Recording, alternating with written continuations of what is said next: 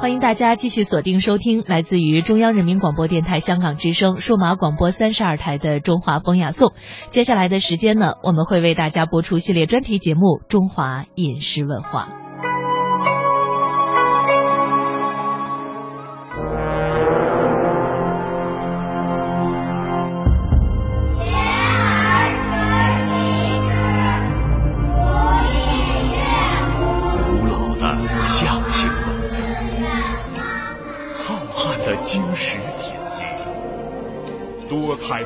间艺术，自强的龙族传人，传承华夏文明，尽显东方魅力。孔子学堂。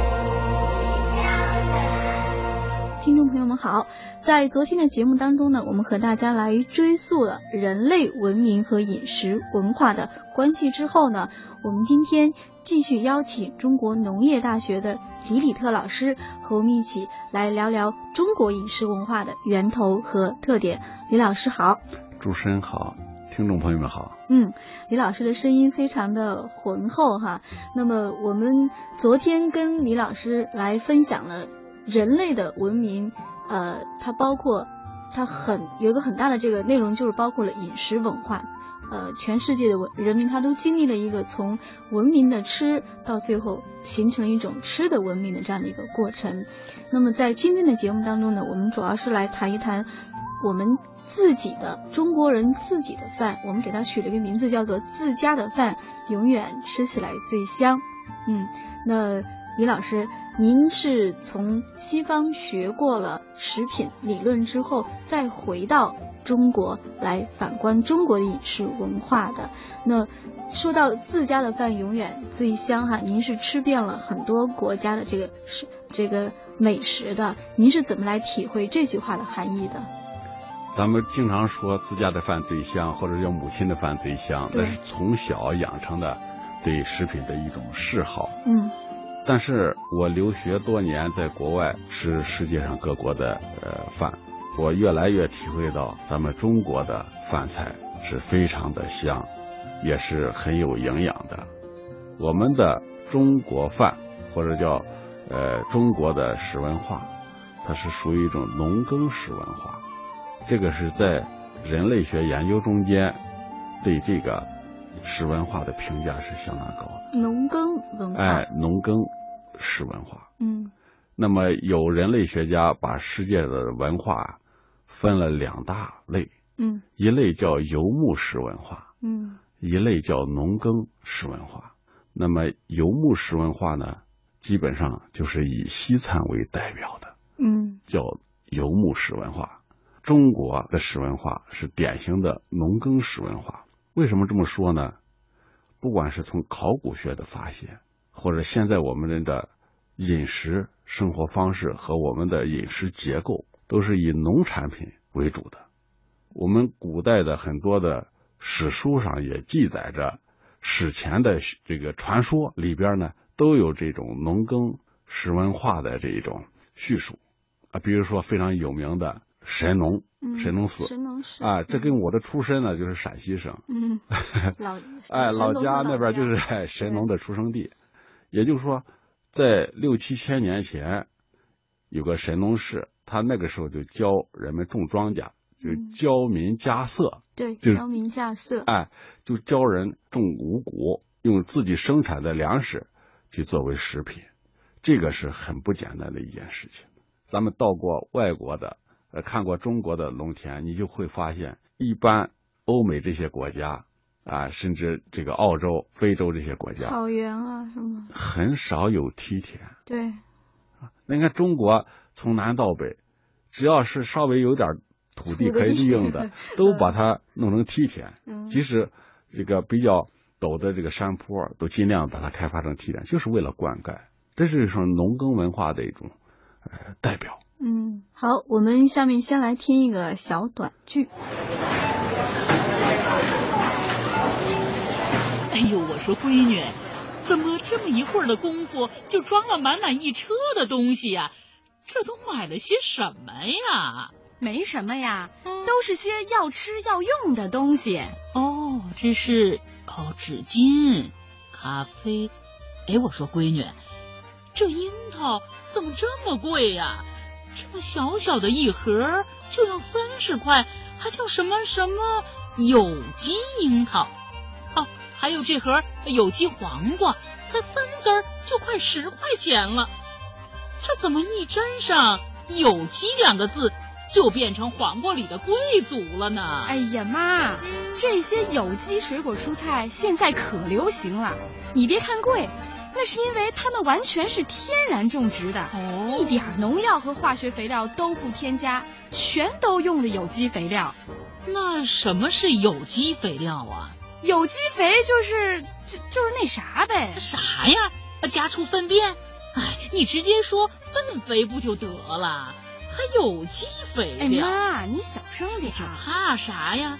照你这么说，咱们中国人种了几千年粮食，那用的都是有机肥，就这几十年呀、才开始用的化肥。都用有机肥，那哪儿来那么多的那啥呀？哎，那过去农村里面啊，自己家的肥料用完了不够，就去村子里收，反正没有什么浪费的。报纸上不又开始写什么呃提倡循环农业嘛？估计啊就是这意思。哟妈，你还挺厉害的，还知道循环农业呢。是，啊，你妈我可就是个新世纪的超级老妈呀。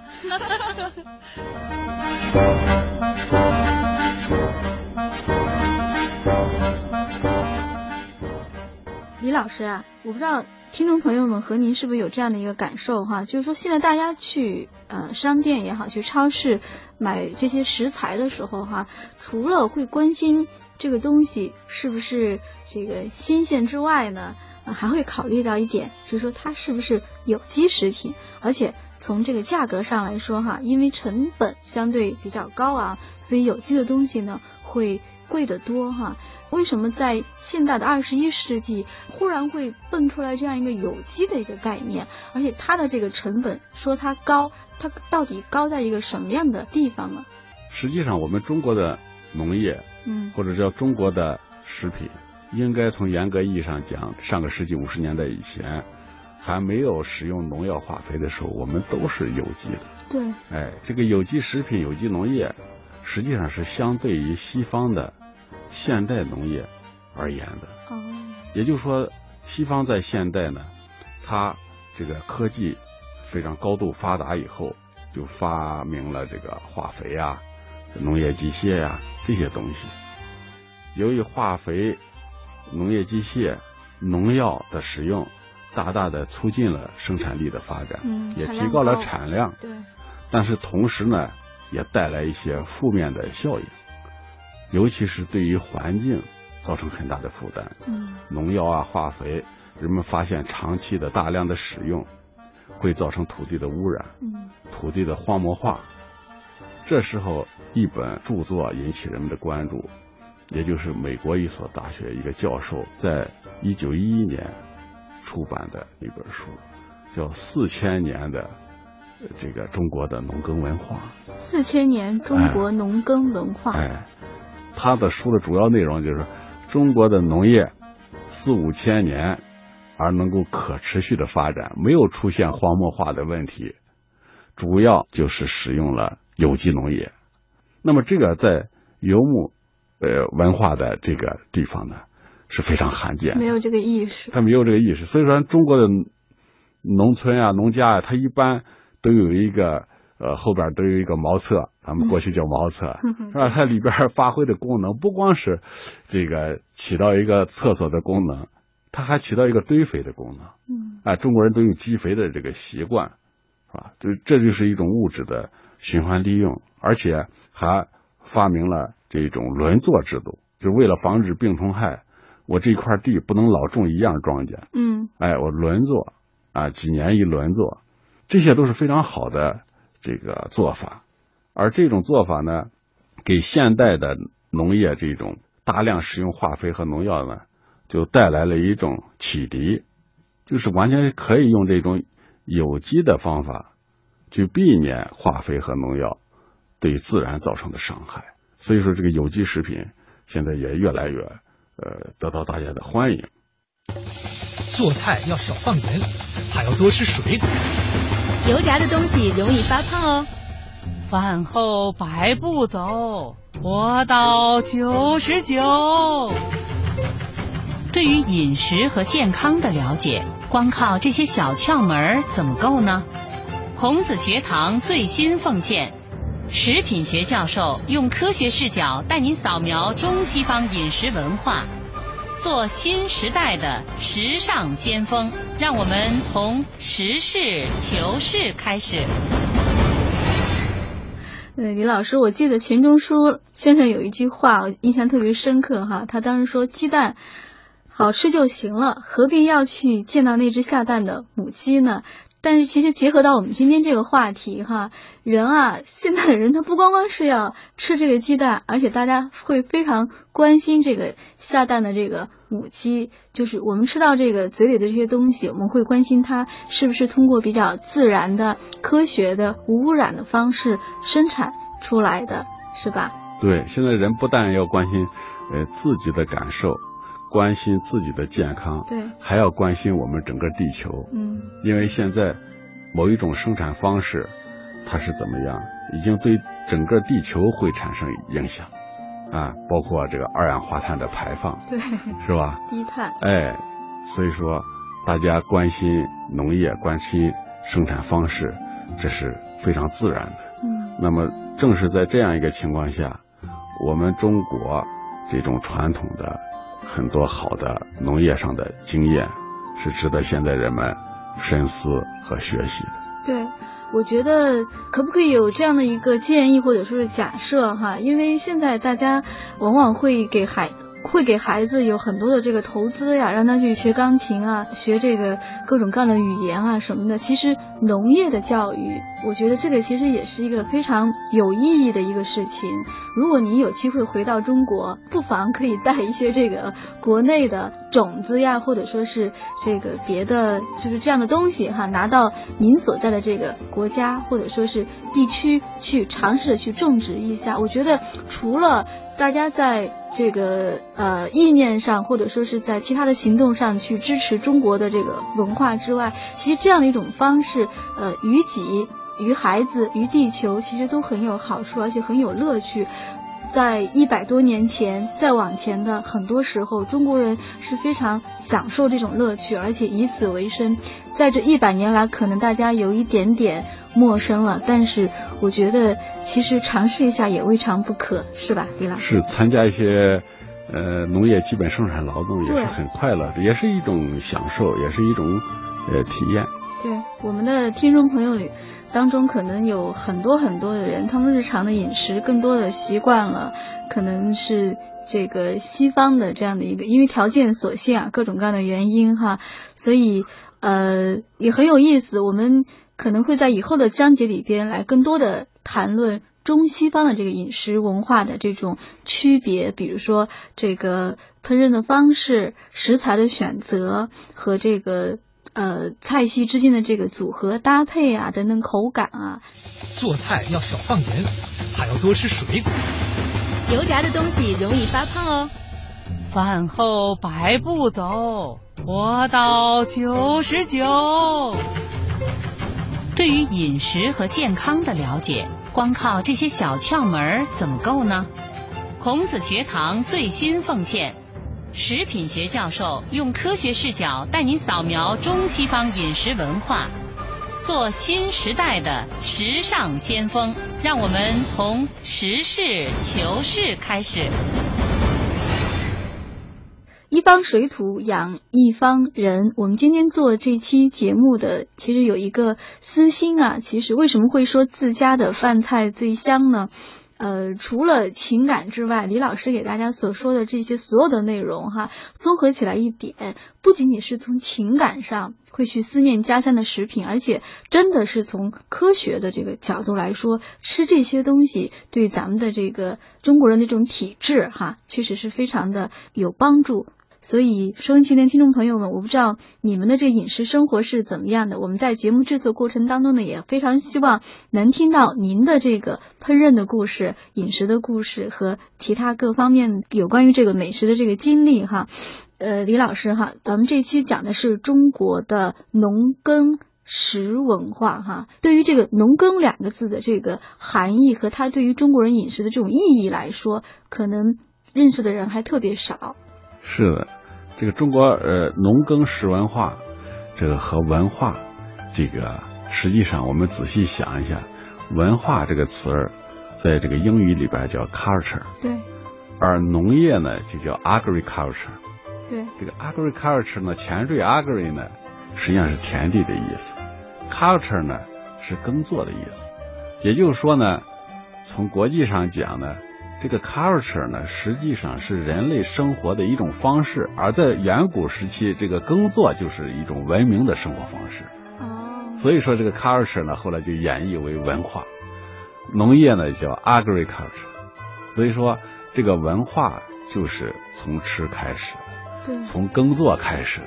对哎，如果说是光是打猎、狩猎，这还不能上升到文化的层次。因此，农耕食文化是一种比较高级的食文化。对，而不像我们今天一提到农耕，大家会觉得比较土哈，是这样的一种。对，嗯，比起游牧食文化来说，这个农耕食文化有着更加悠久的历史，而且呢，有着更加丰富的内涵。而现代科学也表明，这种食文化，它的饮食的结构、饮食的内容呢，更符合人类的健康，也是人类应该这个坚持的一种生活方式。嗯，呃，正因为此呢，李李特老师把中国的饮食文化。总结了一些特点，那我们今天呃在这里跟大家预告一下，在后面的节目当中，我们会围绕着啊李老师所给大家总结的这些特点，一一的来展开。收音机前，如果您是对于中国的这个饮食、中国餐饮特别的有研究、有兴趣，同时呢，嗯，也特别想研究的哈，同志啊，这个朋友们可以继续关注我们的这个节目。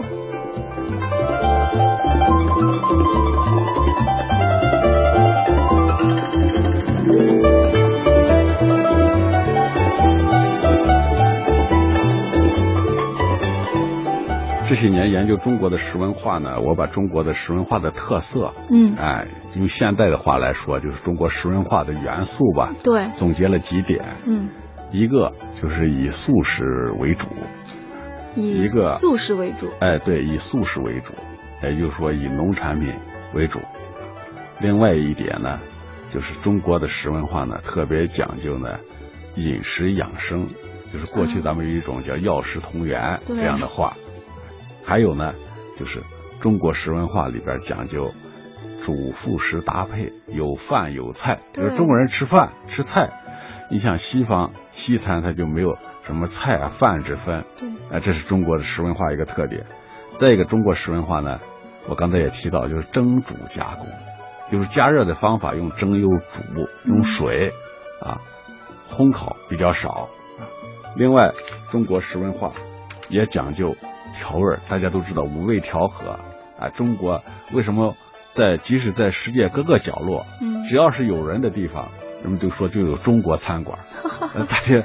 呃，世界不管什么民族都特别喜欢吃中国饭，能俘虏全世界的人。哎，就是说中国人呢，他调味调的好，嗯，哎，大家都能够接受。这是一门不太能够学到的技巧和艺术。对，为什么很多外国朋友也喜欢到中国餐馆来，或者说很多中国人在外国呢谋生，往往都是开餐馆的，这就是咱们中国的一个独特的技术。对啊，另外。